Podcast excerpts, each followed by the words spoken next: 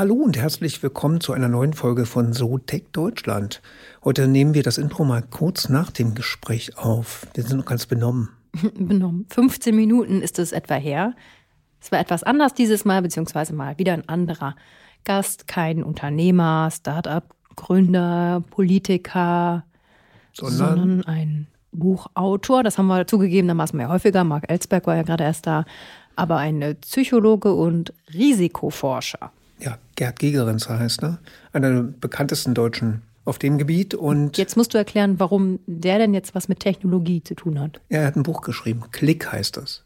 Und wie er uns am Anfang sagt, das werdet ihr ja gleich hören, Klick soll es nicht nur bedeuten, auf der Maus zu klicken. Wo kann es noch Klick machen? Man hat das Gefühl, bei manchen Menschen macht es nie Klick. so fühlt es sich an, oder? Genau, aber alle, die hier zuhören, bei denen hat es natürlich Klick gemacht. Ich hoffe nach dem Gespräch auch.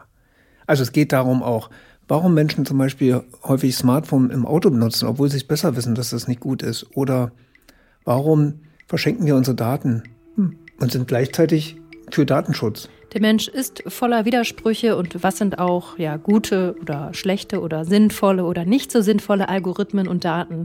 Über das alles sprechen wir. Hört gerne rein. Und abonniert uns und bewertet uns gerne auf den Plattformen und viel Spaß beim Hören. Herzlich willkommen bei So Tech Deutschland, dem NTV Tech Podcast mit Frauke Holzmeier und Andreas Laukert. Gerd Gigerenzer ist heute bei uns. Freut uns sehr. Herzlich willkommen. Ja, es ist wunderbar, bei Ihnen zu sein an diesem düsteren Abend. hallo, Im hallo. Dezember, genau. Wir nehmen noch im Dezember auf. Mhm. Äh, wir stellen Sie mal ganz kurz äh, vor. Sie sind äh, Psychologe, Direktor am Max-Planck-Institut für Bildungsforschung im Ruhestand seit 2020. Jetzt habe ich hier, wir haben hier eine Ziffer vergessen auf unserem Spickzettel. Direktor des Harding-Zentrums für Risikoforschung. Genau, und bei Wikipedia kann man auch lesen, dass Sie in Deutschland vor allem als Kritiker der Verhaltensökonomie hervorgetreten sind. Ja, ich möchte Ihnen eigentlich vor allem als Risikoforscher bezeichnen, ja. würde ich lieber haben. Äh, als Kritiker ist immer so negativ. Mhm. Ich glaube, da wäre positiv zu nennen. Risikoforscher sind 75 Jahre alt und auch als Schriftsteller haben sie sich einen Namen gemacht. Hier einige Titel. Ich lese mal vor. Risiko, wie man richtige Entscheidungen trifft. Grüne fahren SUV und Joggen macht unsterblich. Bauchentscheidungen. Das Einmaleins der Skepsis und das neueste Werk Klick, wie wir in einer digitalen Welt die Kontrolle behalten und die richtigen Entscheidungen treffen eine ganze äh, Menge. Warum Klick? Nun, Klick bedeutet einerseits das Thema, der Mausklick, zum anderen aber auch, dass es im Kopf klickt, dass man versteht, ja, was es bedeutet, in einer Welt zu leben, die mit Algorithmen äh, durchsetzt ist. Das sind die zwei Bedeutungen. Also im Englischen heißt das Buch How to Stay Smart in a smart world. Das ist eigentlich die gleiche Bedeutung, dass nicht nur es darum geht, dass Maschinen immer ja intelligenter werden, sondern wir müssen es auch werden und nicht uns zurücklehnen. Genau. Ist damit gemeint, äh, die Maschinen besser zu verstehen oder, oder andersrum, können wir sie überhaupt verstehen und müssen wir aber gucken, ja, dass wir noch den Einfluss darauf haben, was damit passiert? Oder worum geht es dann bei, bei Ihren äh, Forschungen? Also es geht darum zu verstehen, wo Algorithmen oder künstliche Intelligenz äh, uns nützlich sein kann und wo es nur Marketing-Hype oder techno-religiöse Fantasien sind, hm? wie von Kurzweil oder Harari. Hm? Und es geht auch darum zu verstehen, wer steht denn hinter den Technologien, die wir haben? Also was sind die Interessen dahinter und wie versucht man uns zu manipulieren und zu überwachen? Einen Namen haben Sie, glaube ich, vergessen. Elon Musk hätte ich jetzt gedacht, kommt als erstes.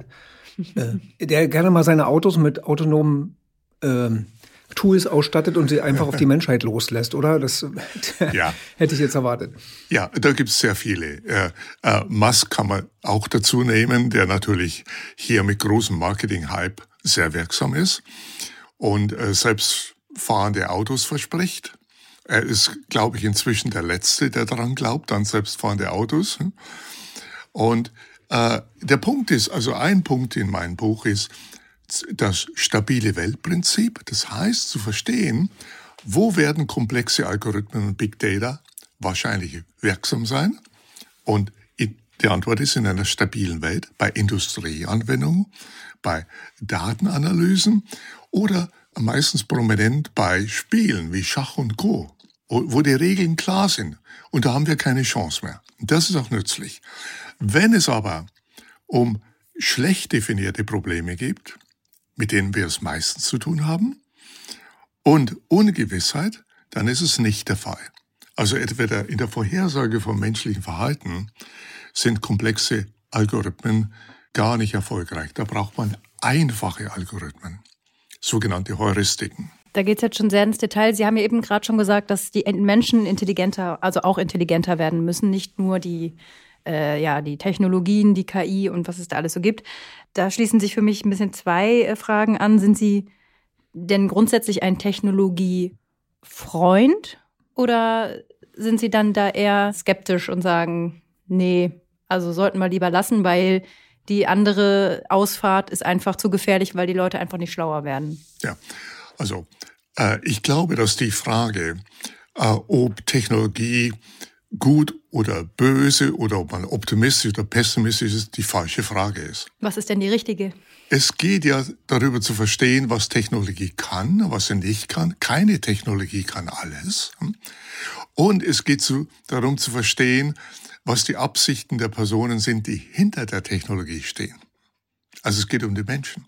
KI ist nicht gut oder schlecht. Ja, das unterstellt ja, dass die Leute schlauer werden und da haben Sie die Hoffnung, dass das, also weil Sie ja sagen, die Leute müssen ja. schlauer werden, das heißt ja ein verantwortungsvollerer Umgang etc. etc. Man muss sich darüber im Klaren sein, welche Daten man wohin gibt und warum Elon Musk das möchte und warum Mark Zuckerberg gerne das möchte.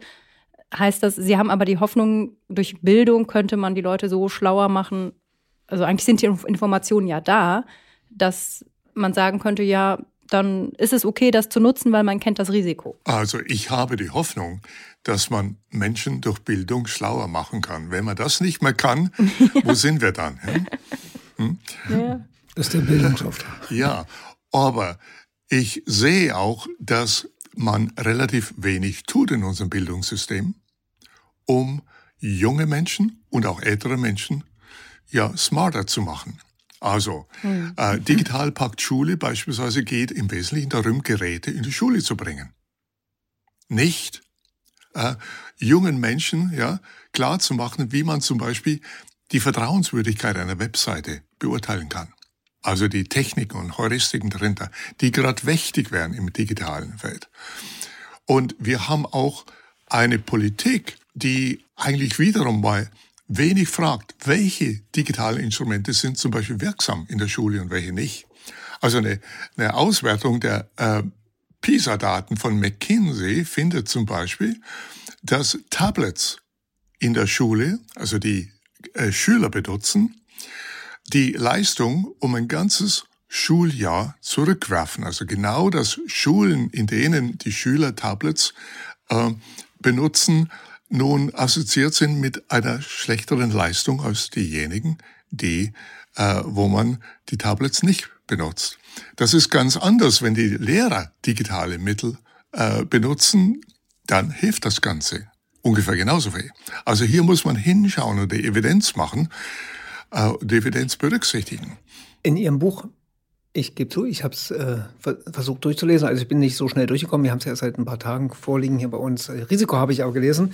Aber in Ihrem Buch Klick äh, zeigen Sie, finde ich, eher in aller Regelmäßigkeit alle paar Seiten oder Kapitel auf, dass die Menschen dazu nicht in der Lage sind. Also ich nehme mal nur das Beispiel Smartphone und Benutzung desselben im Auto. Das kommt relativ häufig vor bei Ihnen im Buch, dass viele Menschen, obwohl sie es besser wissen, trotzdem, das kann, das machen intelligente Leute und nicht so intelligente Leute nutzen das Smartphone im Auto während der Fahrt und es passieren sehr viele Unfälle deswegen. Das beschreiben sie ja auch häufig. Äh, die Leute glauben an Fake News und lassen sich von solchen äh, überzeugen. Also woher nehmen Sie die Hoffnung, dass wir das ändern werden? Also der, der Mensch hat sowas offenbar drin, ob er klug ist oder nicht so klug.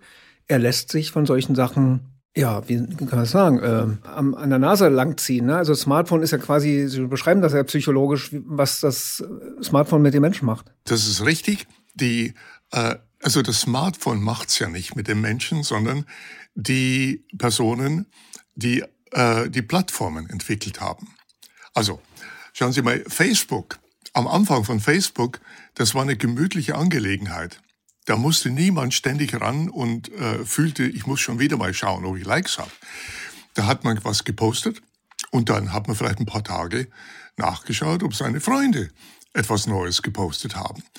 Das wurde ja ganz bewusst verändert, indem man den Newsfeed eingeführt hat, wogegen viele Nutzer protestiert haben, dass plötzlich ihre Daten an alle möglichen Menschen gingen, die sie gar nicht kannten, die Likes eingeführt hat, wo man plötzlich zählen konnte, wie viele Likes man hat und immer wieder nachschauen muss.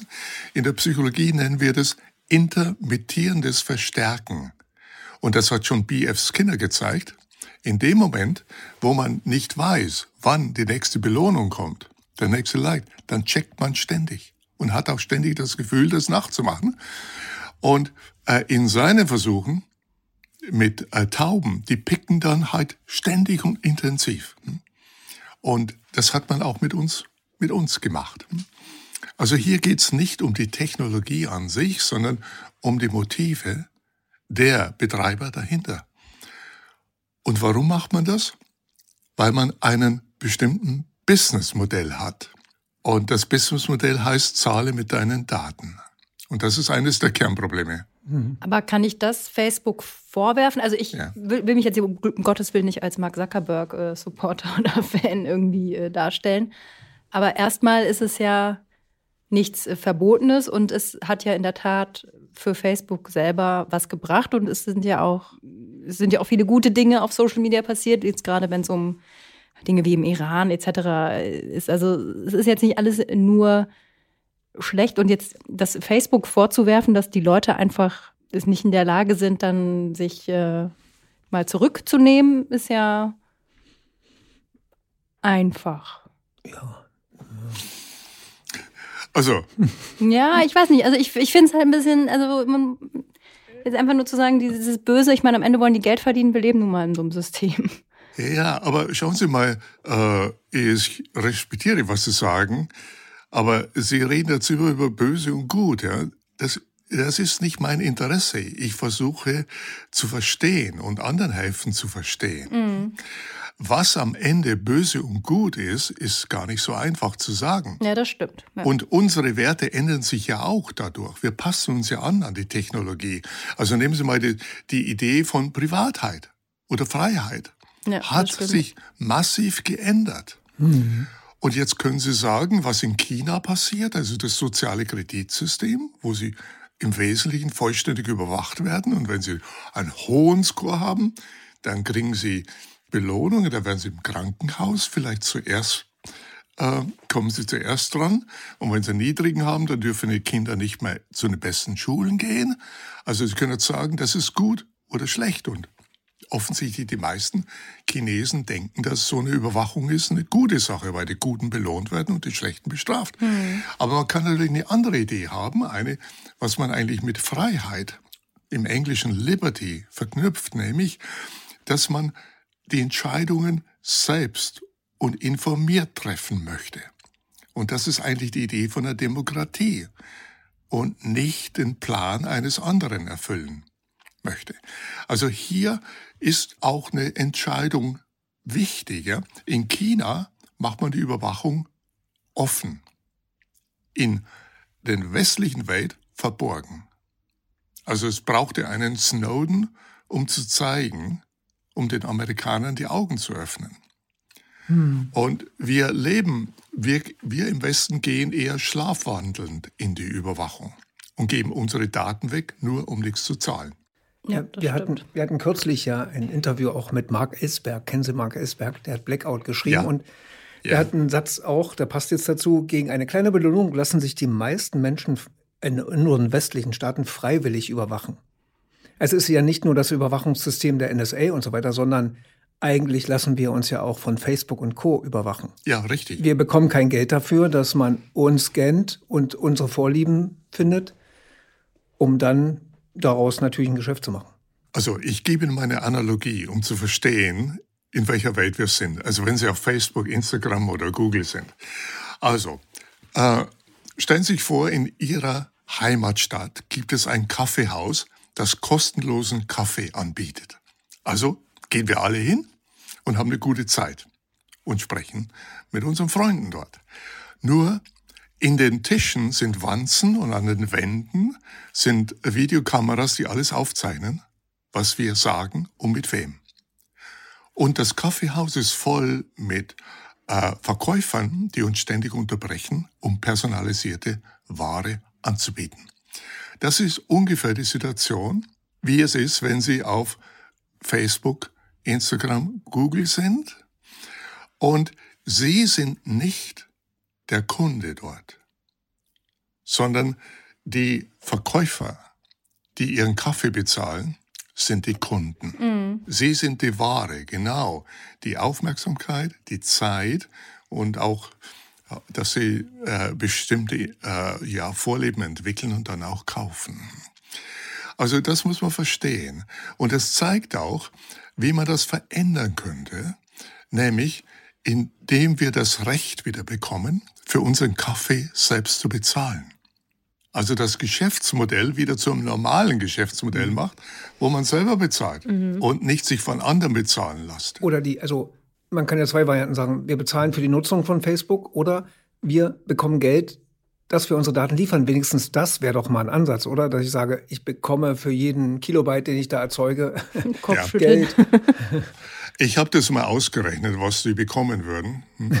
wenn, äh, wenn das Facebook-Konzern, jetzt Meta-Konzern, die Hälfte hm, der Einnahmen weitergeben würde an Sie. Mhm. Das ist ungefähr ein Cent pro Tag. Damit wären sie das schlecht bezahlteste Arbeiter. Das ist nicht die Lösung. Das wird ja, oft so Bei Twitter kommt noch ein bisschen was zusammen und bei Instagram. Ja, dann haben sie 30. Aber glauben Sie denn, dass diese Bereitschaft, weil das ist ja, der Unterschied ist ja zu so einem Kaffeebeispiel, was ja sehr schön ist, dass man es einfach nicht merkt. Ja. So, und ähm, es, bei Twitter gab es ja jetzt auch so Diskussionen, zumindest, dass der blaue Haken äh, mit Bezahlung zumindest versehen wird. Und da habe ich nur bei einigen amerikanischen Journalisten mitbekommen, die gesagt haben, ne, also warum soll ich jetzt dir, Elon Musk, was bezahlen, damit du dein Geschäft da auf die Kette bekommst? Also da möchte man das in Teilen, das ist jetzt natürlich nicht repräsentativ, aber da scheint aber ein gewisser Widerstand am Ende zu sein, weil die Aufklärung fehlt oder weil es einfach egal ist. Damit haben Sie vollkommen recht. Ja? Also erstmal, äh, Facebook bekommt oder Meta äh, nimmt ungefähr 97 Prozent der Einnahmen über Werbung ein. Also das ist das Geschäftsmodell. Wenn man dem Konzern das Ganze äh, durch äh, Zahlungen, entweder eine pro Monat zum Beispiel, erstatten würde, was meinen Sie denn, wie viel müsste jeder Nutzer bezahlen, damit Zuckerberg seine, seine Einnahmen genauso hat? Nur, dass wir nicht mehr unterbrochen werden die ganze Zeit und dass unsere Daten. Zwei Cent am Tag. Äh, das, also äh, ungefähr zwei Euro pro Monat. Zwei Euro pro Monat. Ja, das, das ist ungefähr ein Kaffee. Das ist alles, was wir zahlen müssten.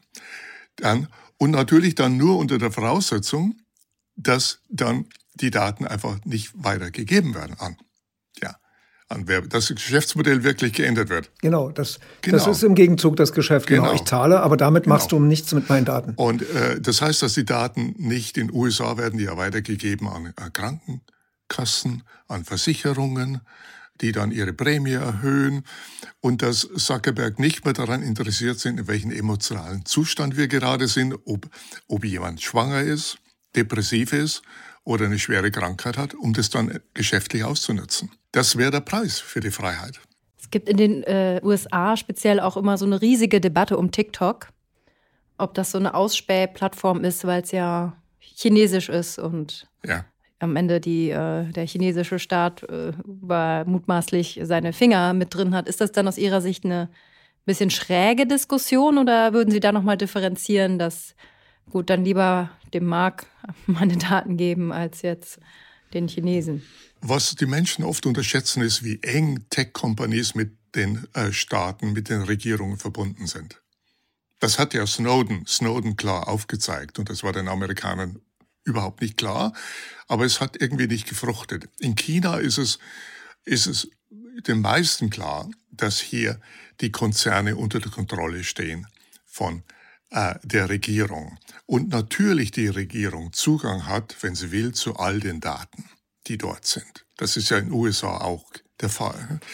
Das Problem sehe ich eher darin, äh, was Sie vorher gesagt haben, sind denn die Menschen überhaupt bereit zu bezahlen? Mhm. Ich habe äh, mit dem Versicherer Ergo äh, in Deutschland mehrere Umfragen gemacht und die Menschen gefragt, was ist ihre größte Sorge im digitalen Leben? Und die größte Sorge der Deutschen ist, dass sie ihre, dass ihre persönlichen Daten abgerufen werden und irgendwo hingehen und sie nicht wissen, was damit gemacht wird. Dann würde man meinen, dass die meisten dann auch bereit wären, also das Geschäftsmodell zu ändern. Ja, irgendwas muss ja Facebook mit irgendwas muss ja leben, ja. Also selber bezahlen, wie bei einem normalen Kaffeehaus.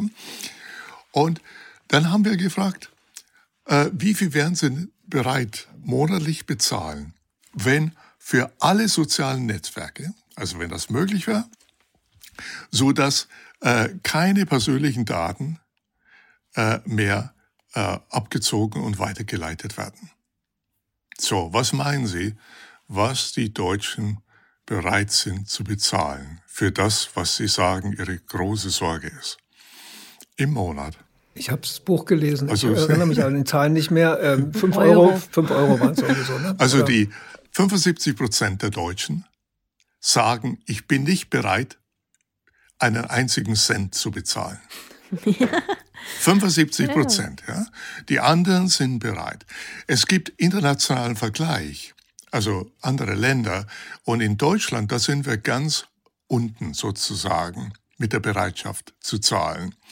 Die Bereitschaft ist wesentlich höher in Ländern wie China, äh, die Vereinigten Arabischen Emirate, Brasilien, Mexiko, die alle verstehen, das ein Problem sein kann, wenn man nicht willens ist, für ein Produkt zu bezahlen.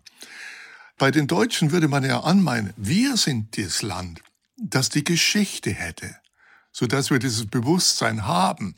Wie hätte sich die Stasi gefreut, wenn sie so eine Technik hätte? Oder wir wollen ja gar nicht weiter in der deutschen Geschichte zurückgehen, aber das hat man offensichtlich vergessen. Ja, das ist ja auch diese nicht Zahlen häufig mit ja, journalistischen Angeboten auch. Das ist ja, bricht ja erst langsam so, das, oder ist ja langsam erst die Bereitschaft da, im Internet zu zahlen für Artikel von seriösen Medien. Ja. In dem Buch haben Sie, also meines Erachtens, ja auch gezeigt, dass das, was mit den vielen Big Datas und so gemacht wird und erreicht wird, ja nicht das ist, ja, was viele klar. behaupten. Also der Erfolglosigkeit ist ja zumindest nach Ihrer Analyse da, also dass das alles nichts bringt, warum ringen wir uns dann eigentlich auf? Die kriegen es ja sowieso nicht auf die Kette, da aus den Daten irgendwas Sinnvolles zu machen, wenn ich Ihrem Buch glauben möchte. Ja, also äh, es, der Punkt ist ja zu verstehen, wann bringen komplexe Algorithmen uns etwas und wann nicht. Das ist die Frage. Es ist nicht die Frage, ob Algorithmen gut oder schlecht sind. Und das Prinzip der stabilen Welt hilft Ihnen hier. Also, wenn Sie ein äh, Problem haben, wo das Morgen wie gestern ist, wo sie nichts ändert, das gut definiert sind, dann verlassen Sie sich auf Ihre Algorithmen. Wenn Sie das nicht haben, dann nicht.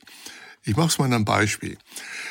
Äh, erinnern Sie sich an IBMs Watson, mhm. der Supercomputer, der etwas Erstaunliches geleistet hat. In dem Spiel Jeopardy hat er die besten Menschen geschlagen. Und das war eine erstaunliche Leistung. Aber es war ein Spiel mit wohldefinierten Regeln. Dann hat der CEO, die CEO von äh, IBM, Gini Rometty, den sogenannten Moonshot, so hat sie das denn äh, genannt, den Moonshot ausgerufen, äh, dass nun Watson eingesetzt wird in der Medizin. Mhm. Nicht, weil Watson davon was verstand, sondern weil dort das große Geld ist. Und das erste Projekt war Watson Oncology und er hat äh, äh, Empfehlungen gegeben für äh, ja, Krebsbehandlungen. Und das ist jetzt nun keine stabile Welt. Das ist eine sehr schwierige Sache. Und es hat, äh, die meisten CEOs der Krankenhäuser haben das nicht verstanden, äh, dass es jetzt ein völlig anderes Problem ist. und haben die Dienste eingekauft und zum Beispiel N.H. Anderson, das ist eine der, äh, der bekanntesten Krebskliniken in den USA, hat 62 Millionen Dollars bezahlt, bis sie festgestellt haben, dass einige der Empfehlungen von Watson das Leben der gefährden, der Patienten gefährden und dass Watson das überhaupt nicht kann, was das PR-Department von IBM versprochen hat. Und äh, dann hat IBM selbst zurückgerudert und hat gesagt, nun, Watson ist wirklich auf dem Niveau eines Erstsemesters der Medizin. Und es war damit der bestbezahlte Erstsemester je. Und inzwischen hat IBM das Ganze aufgegeben und hat äh, bemerkt, das geht ja gar nicht. Und äh, Watson wird äh, jetzt in Teilen verkauft und wahrscheinlich die Patientendaten mit. Hm. Also was man hier sehen kann ist, wenn Sie ein Problem haben, das stabil ist, wie Spiele ja, oder wie Industrieanwendungen oder einfach Datenanalysen, ja, da können Algorithmen wirklich viel leisten. Aber die Idee, dass es alles kann, hm, das ist einfach, ja, grundlos. Hm. Da können wir ja noch kurz, kurz mal eingehen, mhm. was glaube ich, wenn das jetzt noch nicht jeder verstanden hat. Wir können ja mal kurz noch über autonomes Fahren reden. Ähm, da habe ich ja schon, haben Sie ja schon durchblicken lassen, dass Sie das nicht für möglich halten. Aber das ist ja ein gutes Beispiel. Ähm, wir kennen alle ein paar Geschichten, was da so passiert mit den autonomen Fahrzeugen, die schon fahren dürfen, was für ein Chaos da manchmal ist, äh, auch Unfälle und Todesfälle. Ähm, stabile Welt hier, also die bei Ihnen wäre das ja dann, glaube ich, die autonomen Autos in diese Welt zu lassen, wie sie jetzt wäre. Chaos, Ampeln, Regen, viele Fußgänger. Das passt nicht. Und jetzt können Sie mal kurz erklären, was Sie damit meinen. Äh, stabile Welt wäre eine eigene Spur nur für autonome Fahrzeuge. Das würde funktionieren, oder? Also die äh, äh, selbst, selbstfahrende Autos, wir müssen das mal definieren. Hm? Bei autonomen Stufe 5. Autos gibt es fünf Stufen. Ja. Ist Stufe 5, äh, kein Mensch passt auf oder ist überhaupt äh, im äh, Befahrersitz und das Auto kann sicher unter allen Bedingungen fahren. Das ist Stufe 5. Elon Musk verspricht jedes Jahr, das wird passieren im nächsten Jahr, mhm. wenn es nicht schon da ist. Ja? Das ist natürlich Fantasie. Ja? Und wieder sein Versuch, Aufmerksamkeit zu kriegen, was er ja gut schafft. Ja? Mhm. Und so gut wie jeder hat aufgegeben, Stufe 5 Autos zu bauen. Aber es ist immer noch, Sie finden es in, in den Bestsellern, werden die Geschichten immer noch erzählt. Und was die Autos, die heute fahren, sind Stufe 2. Also das heißt, sie haben integrierte Systeme und nicht nur eines wie Stufe 1, wie äh, Abstand, sondern man kann damit einparken und so Dinge. Und äh, was passieren wird, ist etwas völlig anderes. Nämlich die, also selbstfahrende Autostufe 5, das ist viel zu schwierig und zu viel unsicher. Und das größte Problem sind die anderen Fahrer, die menschlichen Fahrer, die einfach nicht vorhersagbar ist. Äh, was passieren wird, meines Erachtens, Stufe 4. Stufe 4 bedeutet, dass ein Auto ohne menschliche Hilfe und ohne jemand, der aufpasst, fährt, aber nicht unter allen Bedingungen, sondern man muss die Umwelt verändern, die Städte umbauen, ja? die Autobahnen umbauen und die Städte so machen, dass diese äh, die Fähigkeiten von der äh, KI nun sich optimal entfalten können. Das bedeutet, dass die Welt vorhersagbarer werden muss, dass eine stabile Welt gebaut wird und dass auch unser Verhalten sich verändern muss. Zum Beispiel, wenn man Teile hat einer Stadt, die auf denen äh, Stufe 4 Autos alleine fahren können, dann müssen die abgegrenzt sein durch Mauern oder Zäune, sodass niemand kommt.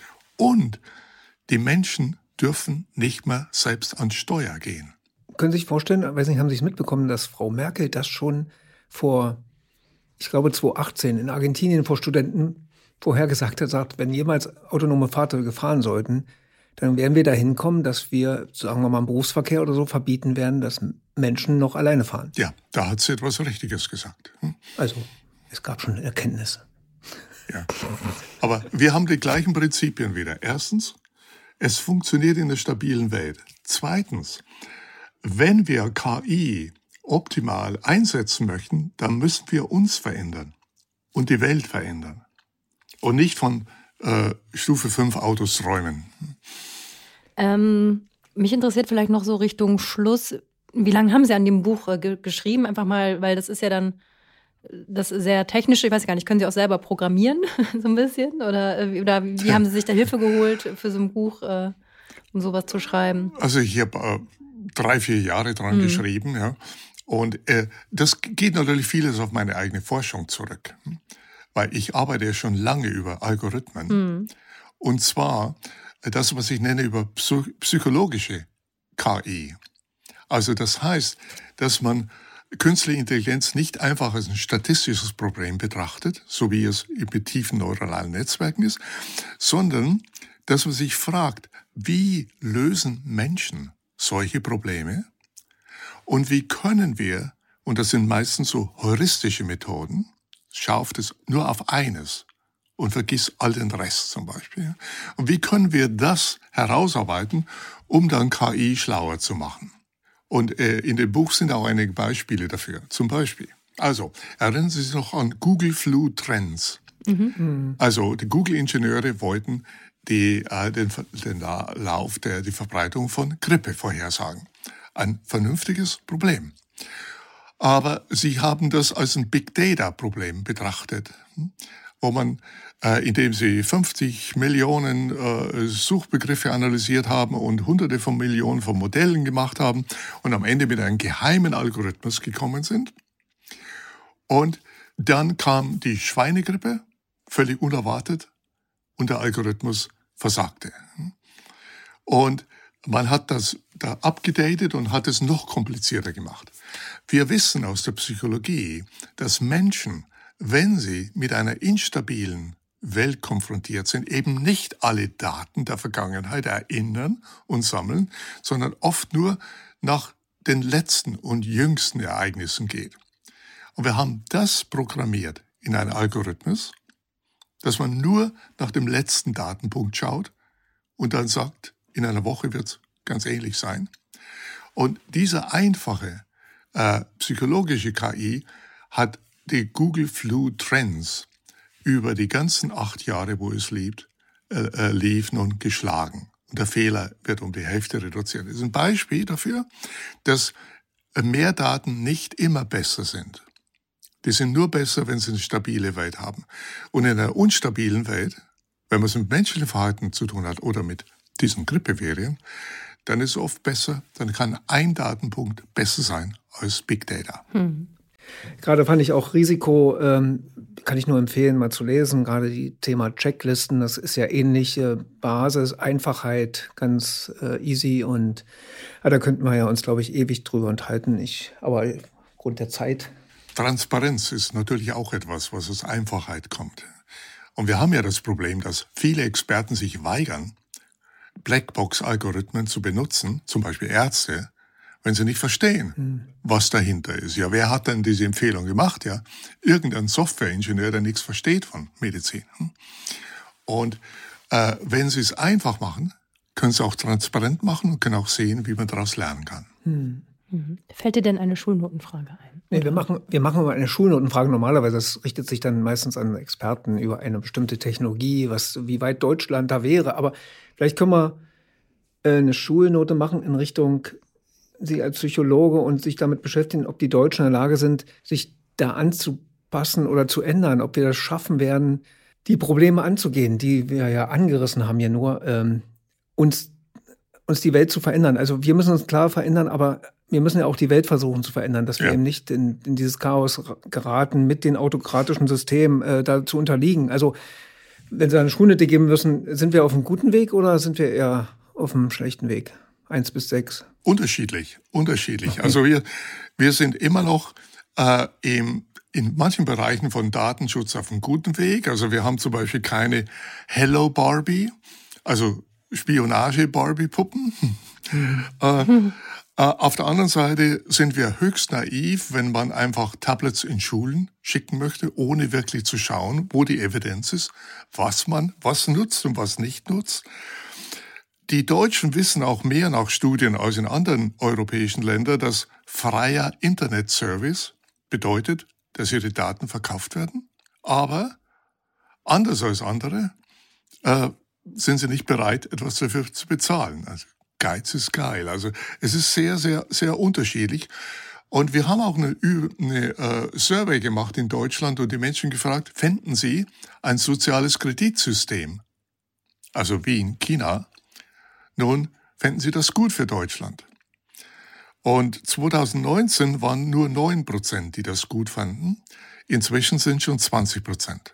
Und wir haben sie explizit gefragt. Also jeder bekommt einen Score und nicht nur für, äh, ob sie bei Rot über die Ampel gehen, sondern für alles soziales und politisches Verhalten. Wenn das nicht konform ist, dann nicht. Und wollen Sie mal raten, ob eher die jungen oder die älteren Leute für ein soziales Kreditsystem in Deutschland sind? Würde ich sagen, die Jüngeren. Richtig, ja, da sind es so 27 Prozent. Und dann gibt es eine Gruppe in Deutschland, die wirklich dafür ist. Da sind es weit über 30 Prozent. Es sind nicht die Selbstständigen, die mögen sowas nicht, sondern es sind die deutschen Beamten. ja, die Und die denken wahrscheinlich, dass sie die Noten vergeben. wahrscheinlich. Dann habe ich jetzt eine 3 rausgehört oder so 3 bis 4. Ja. Würde ich mal sagen. Geht man ins Mittelfeld. Und ich, und ich glaube, wir werden lieber in der Steinzeit vergeben. Ja. Ich glaube, das, da haben wir ganz gut gelernt. Ja, ja ich würde sagen, Dankeschön. Danke, Gerd Gigerenzer. Bitteschön, ja.